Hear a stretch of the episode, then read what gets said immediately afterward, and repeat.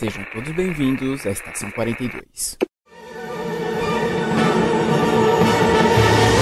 long and thanks for all the fish. So sad that it should come to this. We try to warn you all, but oh dear. Saudações, senhores, senhoras e senhoritas. Aqui quem vos fala é o João Victor e Don't Panic. Oi, galera, aqui é a Lemayura e. 42. Eu sabia, mas qual era a pergunta mesmo? Olá pessoal, aqui é o Matheus e até logo e obrigado pelos peixes.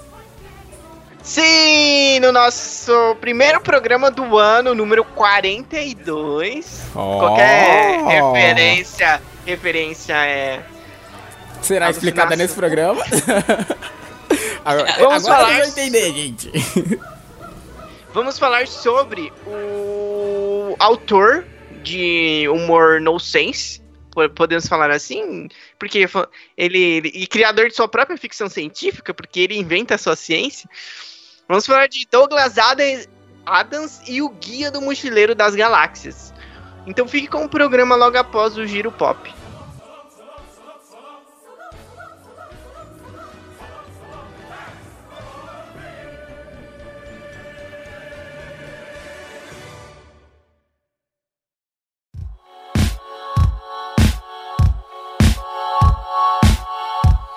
Feliz Ano Novo, Alessandra! Uhul! Feliz Ano Novo! No final de janeiro, mas tá valendo, porque este é o primeiro programa nosso do ano De 2020. 2020. Ei! Gente, rapidamente, parece que janeiro não vai acabar nunca, né? Parece que eu já vivi dois janeiros, mano. Ah, deixa janeiro. O que, que você quer com fevereiro? Nada. Tem carnaval. Carnaval. Fevereiro. Tá bom, parei. Enfim, como de praxe, vamos começar o nosso giro pop. É, não tem muitas novidades. E a primeira notícia, Alessandra, é que o filme dos Mestres do Universo e do Uncharted foram adiados. E ambos são da Sony, Sony Pictures. Sério? Exatamente. Pra... Mas já tem alguma data? Então vamos, vamos, vamos nos aprofundar nesse, neste assunto. Mano, pra quem não sabe, o Mestre do Universo é o He-Man. Castelo de Grace com Eu Tenho a Força e o Esqueleto. A Sony acaba, ela atualizou o calendário dela de lançamentos para o futuro revelou algumas mudanças nos seus próximos lançamentos. A informação veio do Deadline, que é um site de notícias pop do americano. A principal mudança foi o adiamento do filme da série de jogos de Uncharted, que é um jogo exclusivo para o PlayStation e que vai ter como protagonista o Homem-Aranha atual, o Tom Holland. Agora a estreia ficou, ficou marcada para o dia 5 de março de 2021.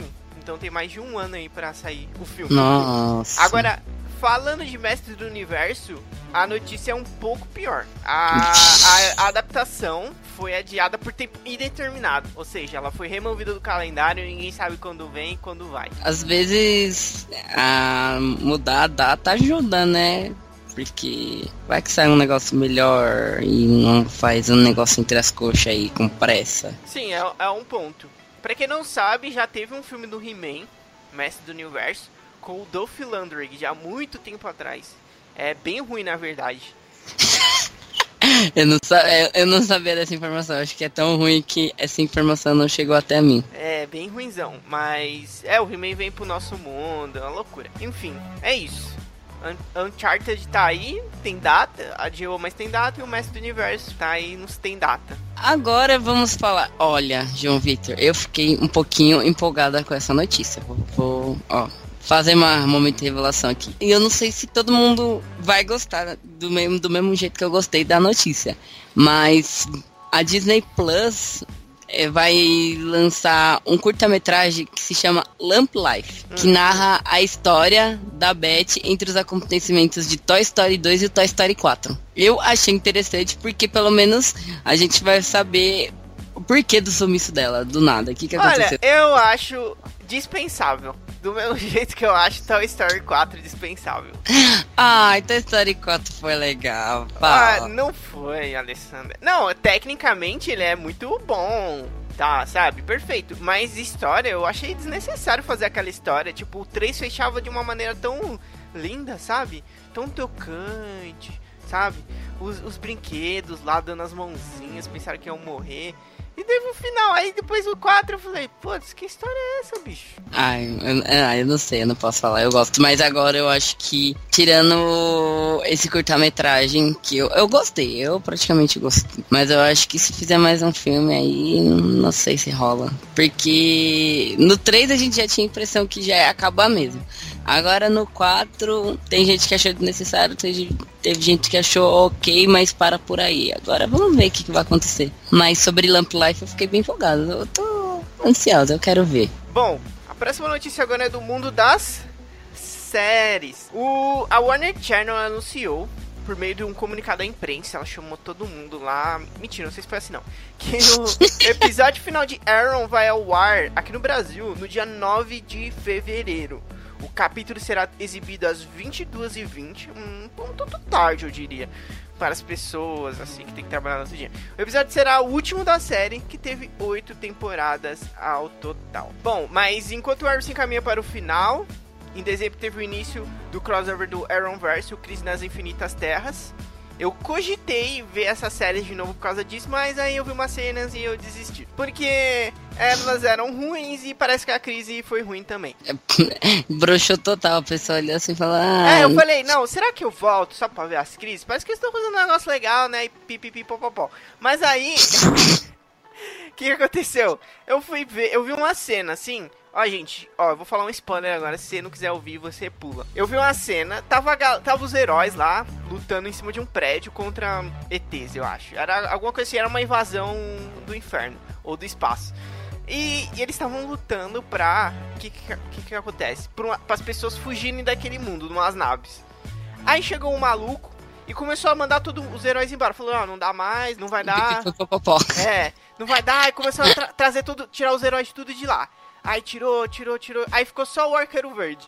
Aí o Arqueiro Verde falou assim: o Arqueiro Verde, gente. O Arqueiro Verde, eu não vou embora. Eu vou ficar aqui até o final. Aí beleza. Aí volta, volta eles pra base deles. E, e o Arqueiro Verde veio todo surrado no, no bico do corvo pra morrer já, Alessandro.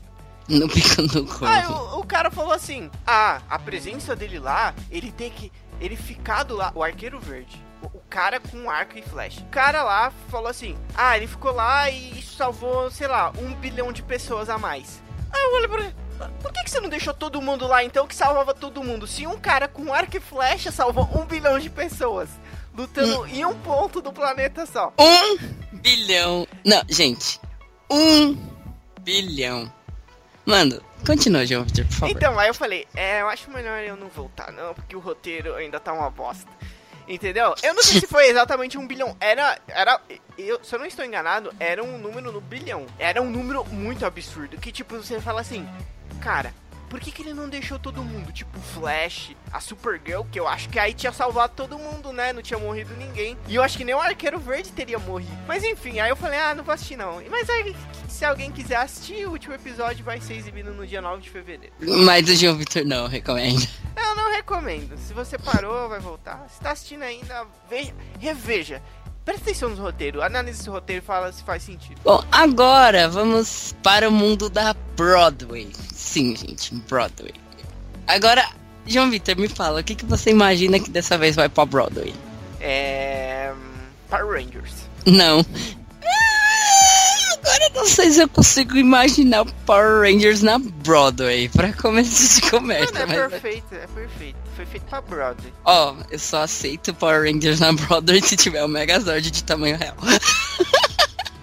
Tem que ter. Não, mas estamos falando de Karate Kid, meus, meus caros.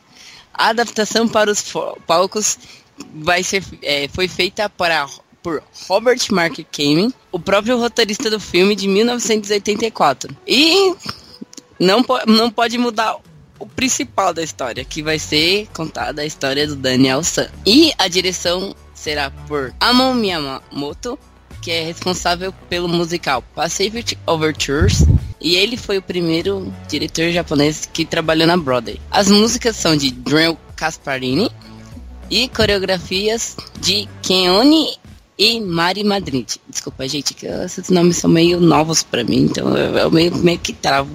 Se eu falei errado, não me, não me julguem, por favor. Nossa. Ah, acontece. Só que ainda não tem previsão, João Vitor. O que, que você acha? Vai ser um musical legal? Você não gosta de musicais? É, assisti poucos musicais na minha vida, Alessandra. Acho que não assisti nenhum, na verdade. Mentira!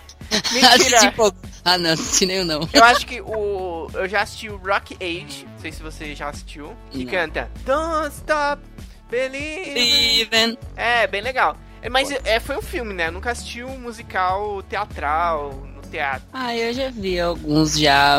Não tão famosos assim. Eu assisti alguns musicais de produção independente, sabe? Não, não tão famosos assim, mas os que eu vi achei bem legais. Agora imagina com uma produção mega gigantesca, mano. E estamos falando de Broadway, né, nenéns? Então tem um peso, a- tem um peso a mais aí. Ah, a Broadway geralmente. É- eu não sei se tem coisa que flopa na, na Broadway, né? Nossa, eu, eu, eu, eu nunca ouvi falar, né? Mas a gente sabe, né? Das Ah. coisas. Esse tipo de coisa infelizmente acontece. É isso, né? Tem mais alguma coisa pra falar? Não, galerinha, é isso aí. Bom, é, os recadinhos da paróquia, quais são? Nos sigam em todas as redes sociais, estamos espalhados por aí no mundão. Nós estamos no YouTube com três novas. Sim, senhoras e senhores, vocês escutaram certo. Três novas séries: Destiny 2, Dark Dungeon e Don't Starve Together. É Corre engraçado, o Darkstay Dungeon é que o Matheus, o Matheus tem esse negócio que ele faz tipo um link nas palavras e fica bem fácil de falar o Dark, é, Darkstay Dungeon. Você tipo já emenda uma palavra na outra, Nossa, é. é. Ah, o Dark Dungeon faz sentido. viu? Temos também as minhas lives na Twitch. Por enquanto estou fazendo live de Celeste, só que vez ou outra eu vou começar em alguns dias aleatórios fazer lives de League of Legends, é, Le- Legends of Runeterra e qualquer outro joguinho para distrair a cabeça, porque Celeste é um jogo que estou fazendo lives para chegar até o fim. É, eu já morri bastante, mas a gente segue nesse mundo. Você tá avisando? É. Você avisa onde isso aí, Alessandra, quando É. vai ter live?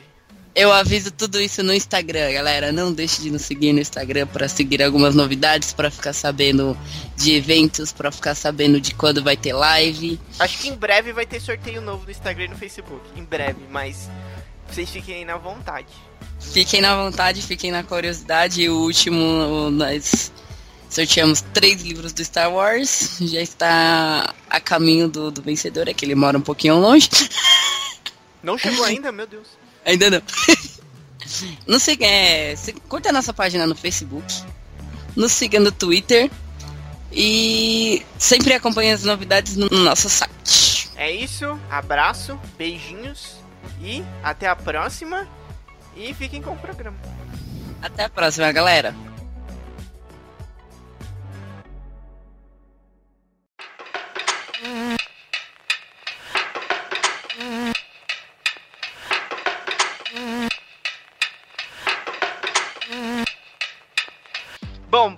Antes de começarmos a falar do, do guia, acho legal a gente falar primeiro do, do autor, né?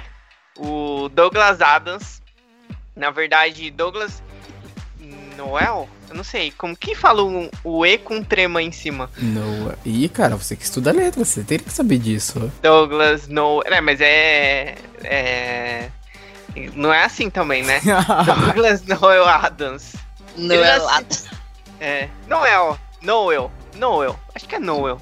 Ah, co- vamos, vamos ver como que o Google Vamos fala. ver. Acabei de colocar pra escutar. Tô ouvindo, abrindo o Google Tradutor agora. Pera, tem trema ainda nos teclados? Noel. Noel, Não. gente. Nossa, o meu tá maluco. O meu tá pegando o o som do meu microfone. Ele parece dar uma enrolada na língua, Noel. Ah, se falar em com sotaque francês, fica Noel. Isso, ele dá uma Noel. enrolada. É, o meu veio pro francês automático, ele deu uma enrolada na língua quando falou. Noel. No- Douglas Noel Adams. Gostei, gostei. Nasceu em Cambridge em 11 de março. Uhul! É, eu deixei ela falar, ela não falou. É, É, meu aniversário também, galera. Uhul! É que eu não quis. É, né? de 1952 e morreu em Santa Bárbara, 11 de maio de 2001. Morreu jovem, 49 anos. Eu lembro que na época que eu li o primeiro livro do Guia do Mochileiro, isso faz anos, muitos anos. Eu fiquei surpreso quando eu soube que ele já tava morto. Tipo, eu achava, ah, que legal esse autor, vou procurar mais sobre ele. Aí lá, lá, está morto. Bom, ele foi um escritor e comediante britânico, famoso por ter escrito Enquetes. Não, Enquetes não, Esquetes. Quem que escrever Enquetes? Esquetes para a série televisi- televisiva Monty Python, Ó. lá em Sarcos. Pra quem conhece, Eu não sei se as pessoas conhecem tanto a série de TV. Eu sei que acho que ela. Acho que ainda tá na Netflix os episódios que passavam na TV. Que eu acho que o mais conhecidinho que a galera pode lembrar mais é o.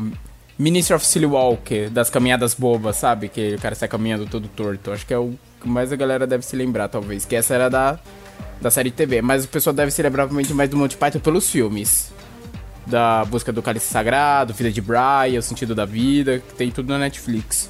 É, então, esse, o Monty Python, ele tem uma parada que ele é muito um humor britânico e é bastante de nicho, porque eu tentei assistir um, eu não lembro qual que foi que eu tentei assistir, era o filme, não a série, eu não consegui. Não era o sentido da vida? Eu acho que você, me- eu acho que você me falou dele. Acho que era, foi o sentido da vida. É, talvez foi esse. Eram umas histórias. Era tipo umas histórias desconexas entre umas e outras.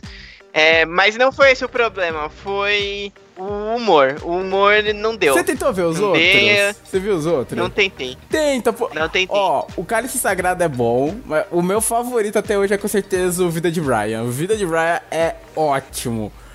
Assim, eu não sei, eu, eu não sei, sei lá, se eu gosto desse humor inglês. eu não sei, eu só sei que eu achei os dois incríveis. O sentido da vida realmente eu não gostei tanto. Mas os outros eu adorei. Então, eu Bom. não consegui terminar porque eu não achei graça. Acho que tinha até nudez nesse negócio aí. O Vida de Brian tem. Bom. Pior que o Vida de Brian tem nudez. Eu não lembro de ter assistido nenhum, então não posso opinar muita coisa. Ele fazia essas sketches, né, pra série, junto com os integrantes, que era esse humor no sense, é muito no sense. Que também ele escrevia pra, para a série de rádio. Para a série. Então, é que assim, o Guia do Mochileiro das Galáxias, ele na verdade, ele começou como uma série de rádio. E depois ele se tornou. Aí converse- convenceram ele a transformar em livro, né? E, bom, os fãs e amigos do Adams é, descreviam ele como um ativista ambiental, um assumi... ele era ateísta radical. Quem leu o, o Guia do Mochileiro, acho que dá pra perceber isso. Sim. E ele era amante de automóveis possantes. Possantes, olha. Câmeras, compu... compu- Olha esse aqui. Computadores Macintosh Ó. e outros apetrechos tecnológicos. O biólogo Richard Dar- Dawkins dedicou o livro The God Delusion nele e, descre- e descreve Adams como ele compreendeu a teoria da revolução e tornou-se um ateísta. Então ele se tornou um ateísta depois que ele compre- compreendeu a teoria da evolução. Antes do fim de sua vida, Adams foi um requisitado professor, professor de tópicos que incluíram ambiente e tecnologia. E além disso, ele teve uma irmã também, chamada Susan, que nasceu em 55. Mas aí em 57, os pais dele acabaram se separando e ele teve que se mudar pra casa dos avós maternos, junto com a irmã em Brentwood, em Texas. E uma coisa interessante, a avó dele tinha um refúgio de animais machucados. Mas isso não foi muito bom, né? Porque esse contato constante com animais acabou intensificando a asma dele. Eu não vou falar essa febre dos fenos, que eu não sei o que, que é isso, não. Febre dos fenos? Deixa eu ver aqui. Ah, rinite. Febre dos fenos é rinite. Isso. Pesquisa, febre dos fenos, aparece rinite. O Google te joga pra página de rinite. Que, nossa, falava isso no século XIX, né? E a família dele acabou crescendo também depois de mais um tempo, porque o pai dele se casou de novo.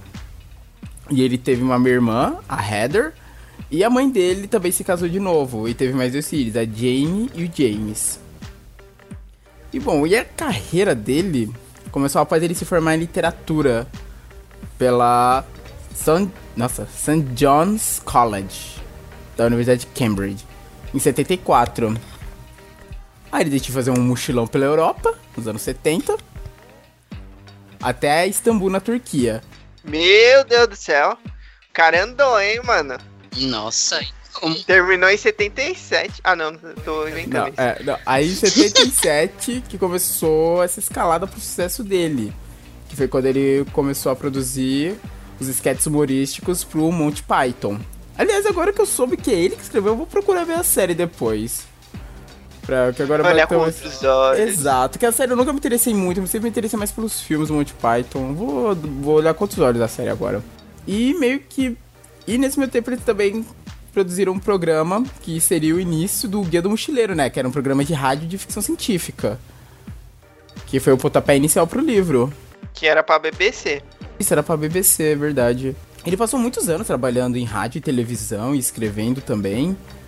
Às vezes dirigindo produções teatrais. E a morte dele, como a gente até comentou, né? Morreu cedo, 2001, 49 anos. Foi por um ataque cardíaco. No dia 11 de maio.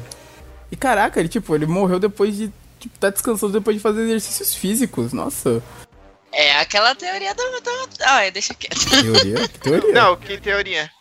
Teoria do Fiat Uno. A pessoa passa a vida toda.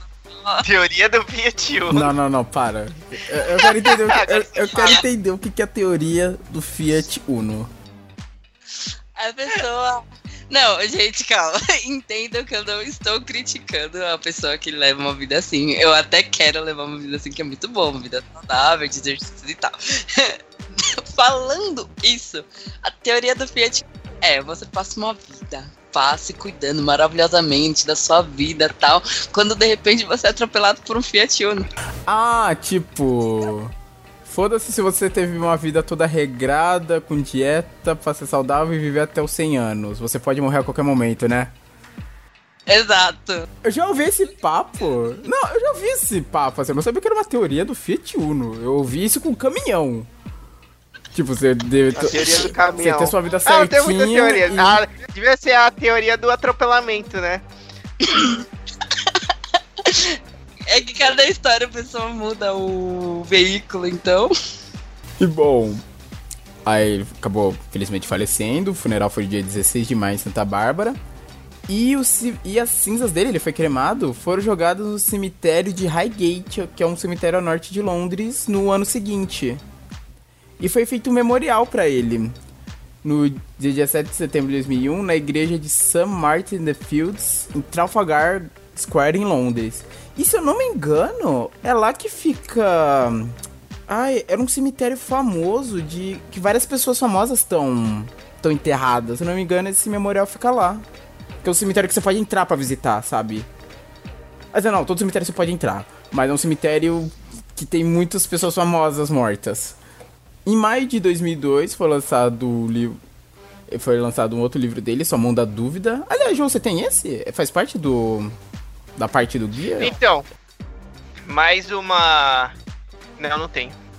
Quer dizer, é, na verdade eu não sei. Quer dizer, eu não tenho. Esse aí eu não tenho. Mas é que assim, é, foram lançados. é, ele, ele que tinha programado que iam ser uma trilogia, né? Trilogia são três. Mas depois ele. Ele decidiu que seriam. ia acrescentar mais dois livros, né? Pra saga. Então ficou aquela. aquela que virou a trilogia de cinco, o Guia, da o Guia do Mochileiro das Galáxias. E depois teve um sexto livro, mas que foi escrito por um fã que a família dele autorizou. Eu não tenho certeza se é isso que você tá falando, mas. Talvez seja. Mas eu não tenho esse não. E vendo aqui, é uma coisa que, olha, realmente eu não lembrava. Eu não sei, eu quero ver que assistir a série, porque era pro. Essa é só mão da dúvida, porque eu li aqui, é, tem contos, ensaios e cartas dele com elogios do Ritter Dawkins, Stephen Fry, Christoph Cern. Stephen Fry na edição do Reino Unido, Christoph Cern na edição americana e Terry Jones na edição de bolso americana. E também tinham capítulos de um romance dele inacabado, que é esse Sua Mão da Dúvida. Que originalmente era pra se tornar um romance do Dirk Gently. Alguém chegou a ver essa série na Netflix? Porque eu não me lembrava que ela era do Douglas Adams também. É, não, também quem viu. Quem viu foi minha irmã. É, a minha também assistiu, eu vi tipo uns pedaços assim, sabe? Passava assim pela TV. Opa, que isso? Tenho. Se eu não me engano, é com, até com o Eli Wood, né? O Frodo, do Senhor dos Anéis. É ele mesmo. Ele que faz o protagonista. Depois, tipo, que eu vi o pessoal falando, foi que eu soube que era ela, Douglas Adams, hein? Então, eu me lembrava mais disso. Mas, nossa, realmente, a da dúvida era pra ser um romance. E era pra. E tá falando aqui que poderia, ter tornado, poderia ter se tornado o sexto romance do Guia do Mochileiro. Poderia ser uma continuação até. Outras coisas que foram lançadas após a morte do Douglas Adams foi o webcast Shada, que pelo que eu entendi era pra ser uma espécie de spin-off de Doctor Who, que continha dramatizações e foram. Deixa eu ver. Pra, pra completar a história, que acabou não sendo completa até a morte do autor. Dramatizações de rádio dos três últimos livros do Guia do Mochileiro. E a adaptação pra cinema do primeiro filme. Que aliás, vocês devem ter visto, né? O Guia do Mochileiro, o filme. Vi. Que foi lançado em 2005. O filme. É, É, então, também faz um tempinho que eu lembro bem pouco dele. Eu não lembro quais eram as grandes diferenças dele pro. Tipo, do livro pro filme. É. É, ficou bem igual, eu acho, na, pelo que eu me lembro quando eu vi o filme, mas não fez sucesso. É, não continuaram, né? Flopado. Felizmente. É. Mas parece que a Netflix tá querendo fazer uma série do Guia do Mochileiro das Galáxias. Tem. Sim. Seria legal. Já fizeram Dirk, aquele Dirk Gently? Poderia ser legal ter, fazer outras, outro conteúdo dele. Bom, também teve uma série de rádio de Dirk Gently, lançada em 2007. Britânico gosta de rádio, né, mano? Britânicos gostam, de verdade. Tanto que. Ah, não, não- ah, não, é que eu agora não tenho certeza. Eu não sei se é americana ou.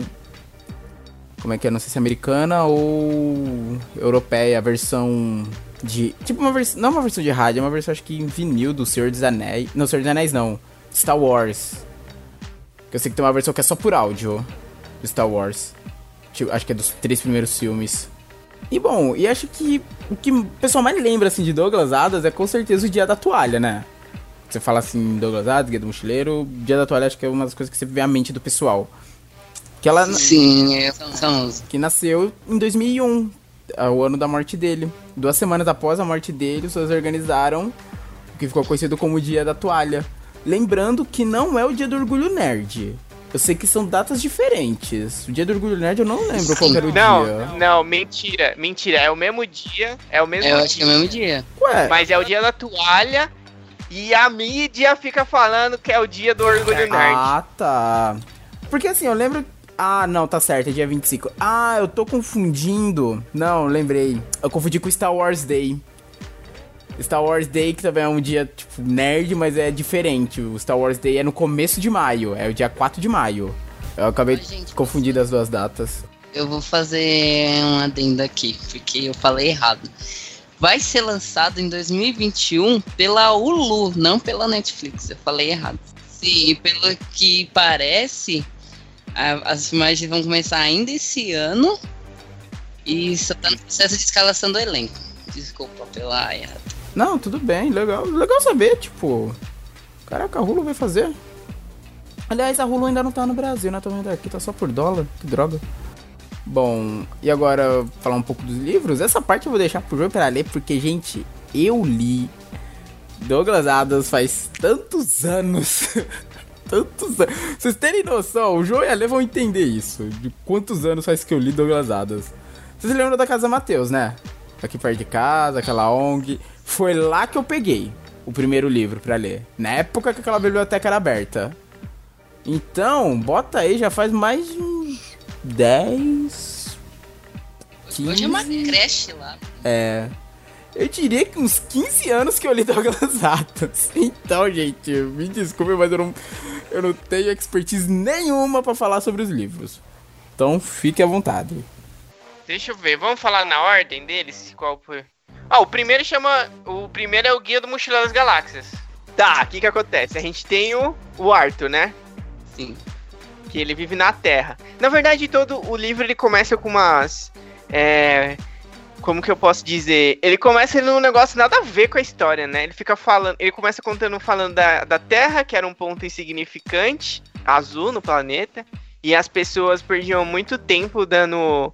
Porque elas davam muita, é, muita importância para pedaços de papéis coloridos. Isso é algo que permeia a obra dele, né? Essa coisa de mostrar o quanto as coisas são insignificantes, né? Pelo menos no primeiro livro e no filme eu lembro um pouco disso. Né? Mostrar, Eu acho legal isso aqui é falar inútil. Você pode, assim, se a pessoa for ler superficialmente o Guia do Mochileiro, vai falar: Ah, é uma história de espaço e de uma aventurazinha sem muita noção. Mas na verdade, ela é cheia de humor ácido. Sim, isso ele já começa por isso, né? Por essa coisa de falar que as pessoas se importam com pedaços de papel. É, tipo, plano, um ponto assim, pedaço do, no nada assim, do universo e as pessoas se importam demais com esses pedaços de papel coloridos. Aí o que acontece? O que aconteceu? É, a gente tem o Arthur, é o terráqueo, e ele era amigo do Ford. Na verdade, não é Ford Perfect, né? É Ford Prefect. Não é Perfect, é meio estranho o nome dele. Que ele era um ET, né, Alessandra? Um alienígena aí. Sim. E o que acontece é que a Terra ela ia ser destruída por uma raça, uma raça de uma raça alienígena, né? Porque ela tava no é como No meio a- do caminho. é no meio de um caminho que eles iam construir alguma coisa. É tipo quando vão desapropriar o- o a Arthur- galera, aí destroem as casas, é isso. É, e a Era Terra era tipo uma via expressa que eles queriam fazer do ponto A ao ponto B. E a Terra tava no meio e tinha que mandar. Mandar. Como que. Não, não é mandar bala, gente. Meu Deus, tá tão louca hoje. É, destruir ela. E tipo, a. A. Como que fala? A Terra era tão insignificante que essa raça alienígena ia vir, tipo, destruir, não ia falar nada pra ninguém. Tipo, da Terra, não importava, entendeu? E o amigo, o amigo do, do, do Arthur, o Ford, ele descobriu, ficou sabendo, eu não lembro direito agora, e ele ia embora. Só que o, Arthur não sabia que ele era um, ET, né? E ele acaba fugindo junto com ele. Ele, ele, ele que chamou o Arthur, não é? Pelo menos no filme ele chama o Arthur. Me- E aí fica. Mas tipo, ele vai ter, que- tipo, ter que falar de última hora, É, sabe? é tipo, ele Ah, chega na loucura. Eu lembro que ele chega na loucura. E ele leva embora e o, e o Arthur. Ah, e, e o, ele era tipo um. Ah, lembrei, agora eu lembrei. Ele fazia a atualização do Guia do Mochileiro, o, esse cara, o Ford. Ah, verdade. Ele Guia do Mochileiro. Dentro do livro existe o Guia do Mochileiro. É, dentro do livro tem o Guia do várias Mochileiro. referências do guia.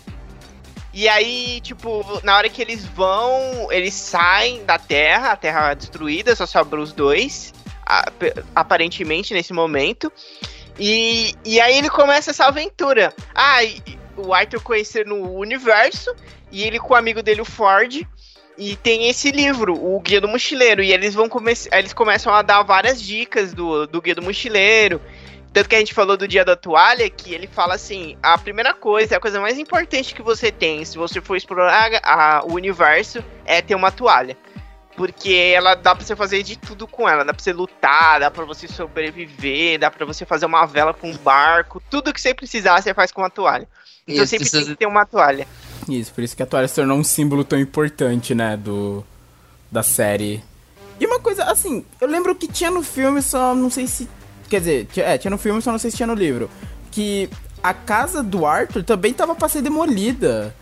Sim, Sim, tava sim. pra ser demolida. Isso, que eu lembro que tinha isso, que ele acorda, tá os peão lá, os trator, tudo falando, não, tem que destruir sua casa porque vai passar uma autoestrada aqui, sabe? Eu lembro que tinha um negócio desse também. E ele tava lá, na frente da casa dele, falando, mano, vocês não vão destruir. Aí chega o Ford e fala, vamos, vamos. Aí ele fala, mano, não posso sair daqui. Tô querendo destruir a minha casa. Aí o. É, o João, corrija-me se eu estiver errado, mas ele vai lá e tem um trato lá com os caras do trator, ó. A gente vai lá no bar, pá, beber, trocar uma ideia, e vocês não vão a casa dele. Tentando persuadir ele. Só que aí é até demais. Quando eles voltam, eles destruíram. Aí ele fica lá se lamentando. Não, minha casa, vocês destruíram, que não sei o quê. É isso mesmo. Mas é bem engraçado porque é, ele tava tentando proteger a casa dele quando na verdade o planeta ia ser destruído, né? É, tipo, e aí tem esse negócio, tipo, que às vezes a gente não sabe é, a dimensão das coisas. É, a gente acha que é alguma coisa importante, mas na verdade não é tão importante assim. A gente se importa tanto com aquilo que tá no nosso escopo, assim, de visão, né? Tipo, isso aqui pra mim é importante. Você não, você não olha todo o quadro inteiro, você não consegue, né, também olhar o quadro inteiro. Você se preocupa com aquilo que tá dentro do seu espectro de visão, da sua vivência, do seu dia a dia. É isso. Exatamente. E outra coisa que eu lembrei, um ponto importante. Os golfinhos avisaram. Eles tentaram avisar a humanidade que ia ser destruída. Só que as pessoas achavam E que eles estavam apenas brincando. É verdade, nossa, isso é Nossa, genial. eu É, tanto que tem a frase famosa quando eles perceberam que a humanidade não tava entendendo eles, né? Que fala, é. Como é, é, so long and take for the fish, não é? Até mais e obrigado pelos peixes. Quatro, Sim. o, o livro 4, ele se chama isso, até mais e obrigado pelos peixes. Porque eu acho que até o. Eles falam que o golfinho é o. Eu não, eu não sei que posição que eles eram, se eles eram o, o ser mais inteligente que tinha no planeta, o segundo ou o terceiro. Alguma coisa assim. Isso, eu lembro que eles eram, tipo, super fodas. E eles pegam e falam que eles, fala que eles foram embora não sei quanto tempo antes do planeta ser Isso, destruído. eles sabiam há muito tempo. Eles estavam tentando avisar, mas os humanos não entendiam. Achavam que eles estavam ah, só brincando e batendo as nadadeiras. Só brincando aqui, Dibas. Eu tô tentando fazer nada importante. Ah, eles desistiram, falaram, ok, gente, eles não entendem, eles não estão tão avançados quanto a gente, deixa esse bando de macaco aí. Bom, Alessandra, fala mais um pouco aí do primeiro livro, eu não lembro muito agora. Tem mais alguma coisa que quer falar? É, vai falar do, da pergunta e da resposta agora? Que é a grande pergunta, né? A vida e o universo e tudo mais. Aí ele. Aí todo mundo querendo saber a resposta. Aí só joga um 42. Vai todo mundo ficar. Não, não, peraí. É, calma, Alessandra. mas vamos explicar isso direito. A Alessandra foi muito. Foi muito direta. Muito, muito- é, é. Muito direta. Tem, a, ele, tem o. Ah, vamos, vamos falar abertamente aqui. Vamos falar abertamente. Não vamos por ordem, não. Esquece isso. Ok. É, porque, tem- porque tem tipo assim. é, eles falaram que tinha a, a resposta pra vida, universo e tudo mais era 42. Certo? Só que ninguém entendia. Como assim 42? Só que o que, que eles falam que. Ah, essa é a resposta. Mas qual que é a, Ninguém sabe qual que é a pergunta. Porque, tipo, teve um mega computador que ficou não sei quantos quanto tempo só pra fazer a. pra achar a resposta. Aí ele deu a resposta, aí não tinha pergunta. Aí mais pra frente, lá na frente. Alessandro, você vai tomar spoiler aqui, desculpa. Mas. E, mas aí eles falam: Ah, o computador que era pra fazer a pergunta era a Terra. Sim, isso daí aparece no primeiro livro ainda, também no Sério? finalzinho. Pera, a Terra era um computador? pe- pe- até É. um computador que tá. Que eles até ridicularizam falar, esse serizinho aí, eu não sei o que, que eles estão fazendo. Eles acham, eles até acham que eles são um planeta, mas eles são só apenas um computador tentando descobrir a pergunta. Caraca! Sim, até, até. Mano, quando eu li isso, eu falei, gente, a Terra não é um planeta. A Terra é um computador tentando descobrir a pergunta. Aí, tipo assim, aí nesse mesmo livro, ele acaba encontrando uma ex-namorada dele, o Arthur, não é? Isso, tem isso no filme. É, que ela é amiga, namorada de um cara aí famoso na galáxia. Aí ela enco- tô- Tá certo, né, Alessandro? Sim. Isso eu lembro um pouco que tinha no filme. Esse cara famoso, a, namor... a ex dele com esse cara. Isso eu lembro. Sim. Sim. Aí mais pra frente, nos livros, na- nos próximos livros, é, aparece, começa a falar da Terra de novo. Porque antes da Terra ser destruída, tinha uma menina, que o Arthur vai se apaixonar por ela depois, que ela. Como que eu posso dizer? Na hora que, tipo, um pouquinho antes da Terra, ele conta uma, uma história gigante, que aí no final da história ele, ela fala assim: ela tinha descobrido a, a pergunta. Só que aí a Terra é destruída. Caraca! Na hora que ela descobriu a pergunta, a Terra foi destruída. Só que aí mais pra frente, assim, eu- se eu não estou enganado, se- faz um tempo que eu li, ele criam outra Terra. Tem isso no filme. Eu ia perguntar se isso era realmente da história no filme. No final do filme eu não lembro se é do primeiro filme, não. Eu acho que. Não é do primeiro. Não do, do primeiro único. livro. É, do primeiro livro. Do filme eu sei que tem. No final eles criam outra terra. Sim, então, aí, aí, que- aí que dá uma embaralhada, né? Porque aí o. Eu acho que no livro demora um pouco pra criar outra terra. Porque quando cria outra terra, o Arthur quer vol ele volta pra lá. É, porque tem, ó, ele tem o guia do mochileiro, tem toda essa, essa aventura aí. No segundo livro ele tem um restaurante no fim do universo, tem toda uma trama, mas tem esse restaurante que eles vão lá no meio do espaço, que as pessoas vão lá porque é um ponto, um ponto do universo que elas vão, aí o universo toda vez ele acaba, o restaurante ele fica num, numa distância segura, ele acaba e renasce de novo. E esse é o, o ponto alto do. Ah, as pessoas conseguem ver restaurante. o fim do universo. O ponto mais É, distante. Não, na verdade, eu acho que ele acaba mesmo. Você vê o final, tipo, numa hora do dia lá, o universo acaba. Aí daqui a pouco ele volta e renasce, e você vê ele renascendo. Nossa, que legal! E tipo, é, é bizarro porque nesse restaurante tem uns bois, né? Nossa, ele chega na eu mesa. perguntar sobre isso agora. Eles vão. Ah, o que, que vocês vão querer? Ah, eu vou querer. Ah, sei lá, eu vou querer a bisteca. Aí o cara, ele mostra a parte do corpo dele. Ah, então você vai querer, eu vou cortar aqui. Então, aí ele mostra lá e corta na hora Isso. e dá pra pessoa Nossa. comer. Ele corta na hora, eu ia perguntar se era nesse livro que parecia isso. Que eu, eu lembro de algo muito vagamente disso, sobre os bois lá que falavam, ah, não, esse aqui, ó. Você quer essa parte? Toma. É, então, aí depois. Aí depois que a Terra volta, tem até uma parte que eu acho. Eu não lembro se o Arthur. Eu acho que o Arthur tá lá de novo.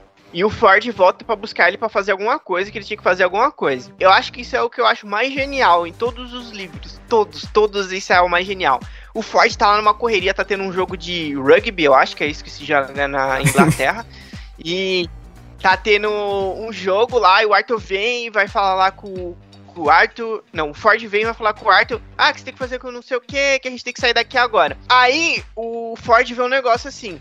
Aí ele olha pro lado assim, ele não vê nada. Aí ele falou assim: Ah, eu não acredito. Tava chegando alguém, aí é uma nave que ele fala que ele tá com um sistema de camuflagem, que é o melhor sistema de camuflagem de todos, que é o pop. O problema é de outra pessoa. Então, como você, a gente não dá atenção pro problema de outra pessoa, você não consegue enxergar uma nave que tem um pop. Sensacional, é muito. Caraca, bicho, que incrível. Mano, e é hilário, porque ele fala que o único jeito de ver é você olhar, mas você olhar e não olhar. E ele fica. Tipo, ele fica olhando assim, aí ele olha de soslaio assim, aí ele volta e olha pra frente. Aí ele olha de novo, aí ele olha pra frente. Mano, e tem, tem, tipo, tem toda uma explicação. E fala, ah, não, que a gente usava é, antigamente. É que ti- tem tipo um narrador que meio que participa da história. Porque, tipo assim, ele fala, ah, tá usando um pop. Aí o Arthur, o que, que é um pop? Ele é um pro- problema de outra pessoa. Aí o narrador do nada começa a explicar. Isso tem, no, isso tem no filme, esse narrador explicando as coisas também. É, aí do nada ele começa a explicar.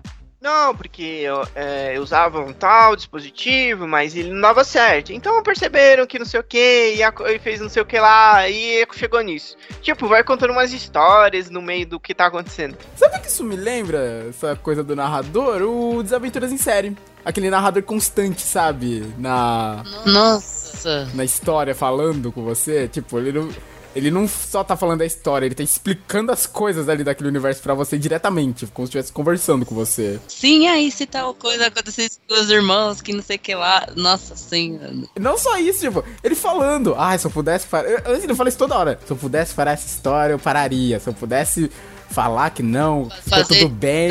Isso, pudesse Se eu pudesse mudar. socorrer os irmãos, que não sei o que. Exato, ele, Tanto é ele tá conversando com você ali, ele só não tá contando a história. Tá me lembrando muito isso. quando você tá assistindo a série, ele aparece assim e fica olhando pra, pra câmera, falando com você, Foi mano. uma é das genial coisas que eu mais gostei. Agora continua, João, por favor. Desculpa ter interrompido, é que lembrei. Não, que isso. Então, aí tem, tem isso, e é o que eu acho particularmente. É que a série tem uma muitas coisas meio nonsense. Eu não sei. Eu gostei, eu adoro, eu adorei, eu adoro os livros. Eu não sei, eu não gostei do humor, por exemplo, do, do filme que eu vi do Monty Python. Mas no, no Guia dos Mochileiros é muito boa. Tem outro ponto desse que o narrador fica falando assim, é quando ele começa a explicar sobre a evolução do Guia do Mochileiro. Que eu acho que. Eu não tenho certeza direito que ele fala que começou como um, um livro mesmo, né? Um livro de papel. Aí ele fala que foi evoluindo, que virou um. E no final, ó, pra você ter uma ideia do quando ele escreveu esse livro, ele escreveu há muito tempo. Ele fala. Ele cita que o livro virou tipo um, um tablet, um Kindle. O guia do mochileiro tá num, num Kindle, por exemplo. E você pesquisa lá o que você quer e tal. E, tanto, e tem outro ponto legal também que é o. Eu esqueci o nome do negócio, que é tipo um salmão que eles colocam no ouvido. Que aí eles, na hora que eles colocam, eles começam a entender todas as línguas do universo. Não tinha um negócio. Eu lembro que tinha um negócio no filme. Eu não sei se tem no. se é- é, deve ser do livro, com certeza. Que era uma espécie de teleporte que eles iam se transformando em várias coisas. Qual era o nome disso? Você lembra? Acho que era no primeiro, né, Alessandra? Qual que era o nome? Agora o nome eu não lembro, só que eu vi. Eu lembro disso no filme, que eles iam se teleportando e iam virando várias coisas, vários objetos aleatórios pelo universo, a nave, tipo, ia se transformando. Não, é porque tem um objeto, ele tem um objeto, eu não sei o que que ele fazia, eu acho que ele que ele, ele, podia criar qualquer coisa que existisse, alguma coisa assim. Eu não Não lembro era o direito. Blocks não, né? Hã? Não era o Bibi Blo- Brox não, né? Não. É tipo um- uma máquina que cria tudo. Não lembro agora.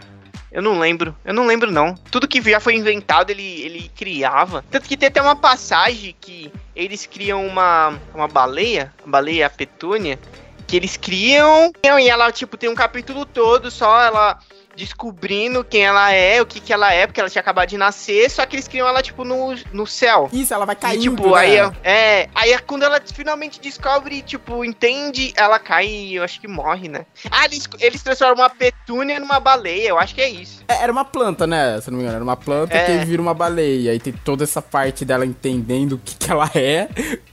E eu acaba morrendo no final. É, tipo, ela fala, mas o que que eu sou? O que que está acontecendo? E aí no final, mas acho que ela aparece depois de novo. Não parece? Não me lembro agora. Uma coisa que, sei lá, eu paro pra pensar, me lembra um pouco essa. Toda essa parte no sense me lembra e de essa coisa de a gente olhar sempre o espectro só da nossa frente e não olhar tudo. Me lembra um pouco até o Rick Morty, né? Tipo, a maneira que o Rick encara o mundo, né? Que ele fala, tipo, isso aqui não é importante, aquilo ali não é importante, sabe? De tanto que ele já vê o multiverso, as coisas pra ele deixaram de ter. Aí tem tipo assim, tem mais pra frente no livro também, tem a parte que ele, ele tem essa menina que descobriu a resposta. Eu acho, eu acho que ela é recriada depois, quando a Terra Nova. Eu não sei, eu sei que eles se apaixonam. Só que depois eles se separam, eles têm uma filha. Caraca! Nossa, a história, a história avança bastante ao longo dos anos, né? É, tem até uma. A filha deles ia fazer uma coisa muito importante no futuro. Mas é tanto que quando eles se separam, tem uma parte que começa a contar a história de um cara. Ele tá vivendo num planeta que tem um, um animal que chama a besta perfeitamente normal. E esse cara, ele faz. ele mata, né? Não é- ele mata e ele faz o tipo um sanduíche perfeito. Um sanduíche perfeito com a carne desse animal.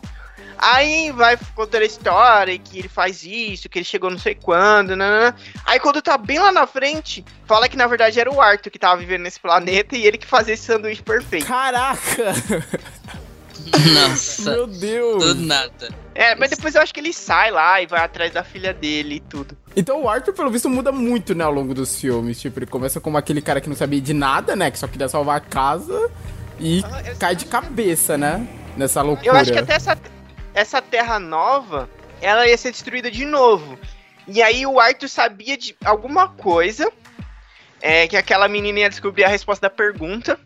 E ele vai pra Terra que nem o Ford e tem, e tem que convencer ela a sair de lá, porque a Terra vai ser destruída, aí ele tem que tirar ela de lá. Não é pergunta da resposta? É a pergunta da resposta. É que você falou o contrário. Caraca, agora eu tô bem curioso pra ler. Tipo, reler o primeiro, né? Que faz tempo que eu li. E ler os outros agora. Eu vou continuar lendo, mano, porque eu gostei muito. Pô, então o filme. É, que o filme não comenta essa questão do da Terra ser um. Tipo. Como é que é? Um computador. Isso não. Eu lembro que não é falado isso. Eu só lembro que no final, depois de tudo que acontece, os aliens do que destrói a Terra também eram aqueles uns aliens super burocráticos. Não eram os Vogons? É, é que eu não lembro o nome É, da né? raça, eu só lembro que no filme eles são, mostram como se fosse uma grande repartição pública, sabe? Cheio de burocracia, papelada, carimbo. E eles são uns bichos, tipo, super chatos. Aí não pode pedir. E você acha que você não pode pedir pra eles recitarem uma poesia. Isso era uma espécie de tortura, né? Deles, essa poesia. É. Eu tava com isso na cabeça, eu não lembrava se era uma poesia ou se era cantar, sabe? Eu tava com isso na cabeça, realmente. Que eles. Que, acho que até mostra no filme, o Arthur e o Ford acabam vendo essa poesia sendo recitada. E o Ford fica falando: Meu Deus, não, me tira daqui. Ô, João, corrija-me se eu estiver errado. Ah, sobre a pergunta, ainda teve toda aquela parte que quando eles estavam buscando qual que era a, a pergunta, eles iam transmitir, não ia? A pergunta? Ah, a eu não resposta. lembro. Ah, Que resposta? até, é, que até todo mundo ficou falando, se a resposta for simplesmente isso, todo mundo é, vai ficar bravo com a gente. Eles até estavam tentando criar outras perguntas que fizessem sentido. Tanto é que tem uma parte que, tipo, eles falam, ah, o que, que é amarelo e é perigoso? A resposta é 42. Aí, aí o, o, ele fala, não, isso daí não tem nada a ver. Aí ele, ah, 6 vezes 7, é 42. Também não, não pode ser. Aí eles falam, quantos caminhos é preciso caminhar? Aí ele fica, não, marav maravilhado assim, ô, oh, pode ser essa pergunta, pode ser, pode, pode ser legal falar essa. Que tanto é que nessa parte, é, quantos caminhos é preciso caminhar, é uma referência porque no, é, no original fica How many roads must a man walk down? Que é o primeiro verso Blowing the Wind da canção do Bob Dylan. Ó, oh, legal. Legal, você tinha cortado aqui pra mim, eu não ouvi o que você falou, mas legal. Caraca, putz, que droga. Ela falou um negócio super legal, uma ótima referência e eu não ouviu. Caramba. Eu vou ouvir na edição depois. E lembrando outra coisa, essa parte, pelo menos no. Eu lembro assim, eu tô. Minhas referências são sempre o filme. Mas no filme, o universo inteiro para pra ver a resposta, né? Tipo, no livro eu imagino que também seja assim, né? Tipo, todo mundo para pra ver a resposta lá do computador. De qual... Então, acho que foi essa parte que entra essa, essa referência. Ah, sim. Todo mundo para pra ver a resposta.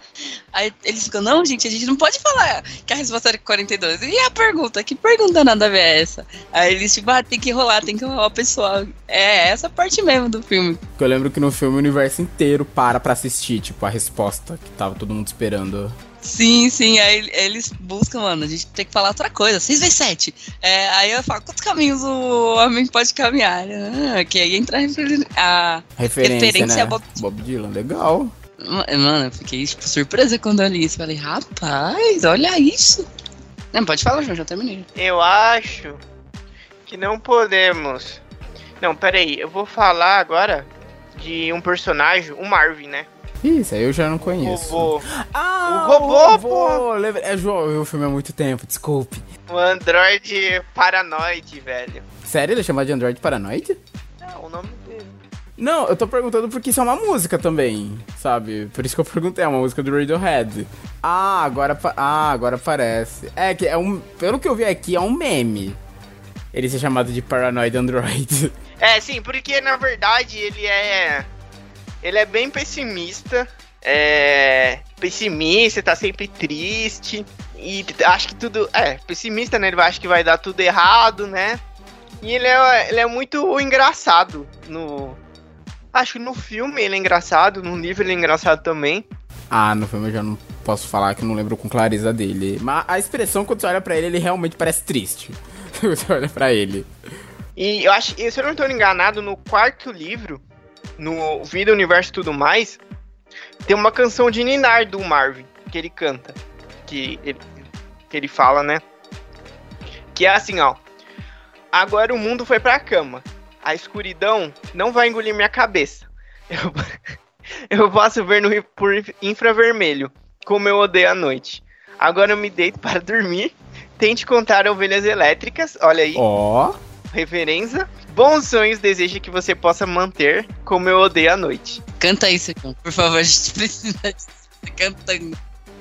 Ai, que ritmo? Eu não sei o ritmo nessa música. Ai, então, sei lá. Engraçado, o João falando do negócio das ovelhas elétricas que também. É, tô percebendo que o Douglas Adams ama uma referência, né? Que é referência ao. Nossa, ai meu Deus, não é possível que eu esqueci. Não é o Asimov. É o. É o Blade Runner, não é? Isso. Androids sonham com ah, ovelhas Philip K. Dick, Philip K. Dick. Eu não sei porque eu tava com o Asimov na cabeça. Mas é uma referência ao livro do Asimov, o Ovelha Sonha, Ovelha sonha com... Ovelhas. Não, é... Android sonha com ovelhas elétricas, que foi a referência para Blade Runner. Engraçado, tipo, várias referências musicais, referências de outras obras. Que, aliás, também é gente livraço. Se alguém não leu ainda, é um bom livro. O Android. O Android. Fica a recomendação. Ó, a ideia pra, para o guia veio de um sonho que o autor teve enquanto cochilava bêbado em um campo da Áustria, onde estava deprimido por não se conseguir se comunicar com ninguém. Olha só a bebida, criando ótimas histórias. e, a, e as referências e, e as referências é, que ele tirou pro livro, né? É, faz parte porque ele fez um mochilão, né? Pela Europa. Então ele fez um guia do mochileiro, não pra Europa, pra galáxia. Não, porque existem, tipo, essas coisas. Quem faz mochilão costuma dar muita dica, assim, pros outros, de lugares pra se hospedar, é, locais pra passar, tipo, opa, que é mais barata, que sai mais em conta. Esse lugar é ótimo pra quem tá viajando, sabe? Esse lugar é ótimo pra visitar. Porque geralmente quem viaja muito, assim, costuma ficar trocando muita dica um por outro. Então faz sentido. De onde surgiu a ideia. É, o Douglas Adams tinha um interesse crônico em tecnologia. Chegou, aí já falou isso. Mas ia ter um jogo do Guia do Mochileiro, ele tava Ia trabalhando ter? nele. Uau, cara, eu fico tentando. Nossa, imagina um jogo do Guia do Mochileiro com toda essa loucura. Nossa, poderia ser. Poderia ser divertido. É, tipo, ação eu não lembro se tinha no, no filme, acho que tem um pouco de ação, mas não, não sei se era o estilo dele, tipo, briga, essas coisas, não, Não. tem, né? Não, não tem, tem nada disso. Eu acho que tem uma luta que o Ford usa uma toalha pra lutar com os caras, mas. Eu lembro que no livro ele sai batendo nos bichos no filme. Ele sai batendo nos bichos com a toalha. Mas acho que seria algo bem, tipo, de história, né? Um storytelling, talvez. Pô, poderia dar, É. poderia dar muito certo. Ainda mais Douglas Adams, É, que tipo- até hoje a galera ama. Tipo um. Telltale, né? Isso, jogos da Telltale. O The Wolf Among Us, os jogos do Borderlands, Batman, que eles fizeram também. Um jogo naquela pegada. Borderlands. Borderlands é, te- é- é de historinha? Tem uma versão chamada Tales from Borderlands, que a Telltale fez, que são histórias antes do primeiro jogo, se eu não me engano. Ou são depois, eu não lembro agora a ordem cronológica, mas tem.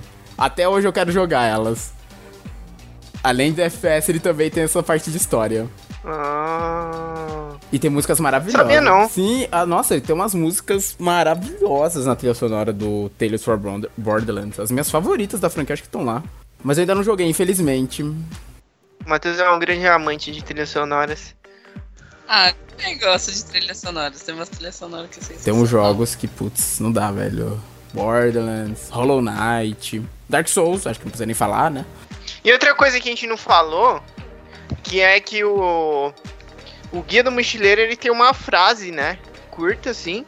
Curta. É, nossa, ele fala isso no livro ainda, eu lembrei agora. Escrito Sim. em letras verdes e garrafais, que é Don't panic, que não que seja não entre em pânico. Pânico. É uma frase famosíssima, tem camisetas, plaquinha, pô, tem uma porrada de coisa com ela. Caraca, é o, livro tem muita, ele tem como que eu posso dizer? Ele tem muitas coisas icônicas, né? Sim, Tipo, não entre em pânico, 42. a toalha, né? A questão da a toalha. toalha e até mais obrigado pelos peixes. Isso. Nossa, tem tipo. Ele, ele criou um legado, velho. Ele, mesmo tendo essa morte. Essa morte rápida, né? 49 anos. Mas ele conseguiu criar um legado que persiste até hoje. O que é difícil, né? É difícil criar uma coisa assim.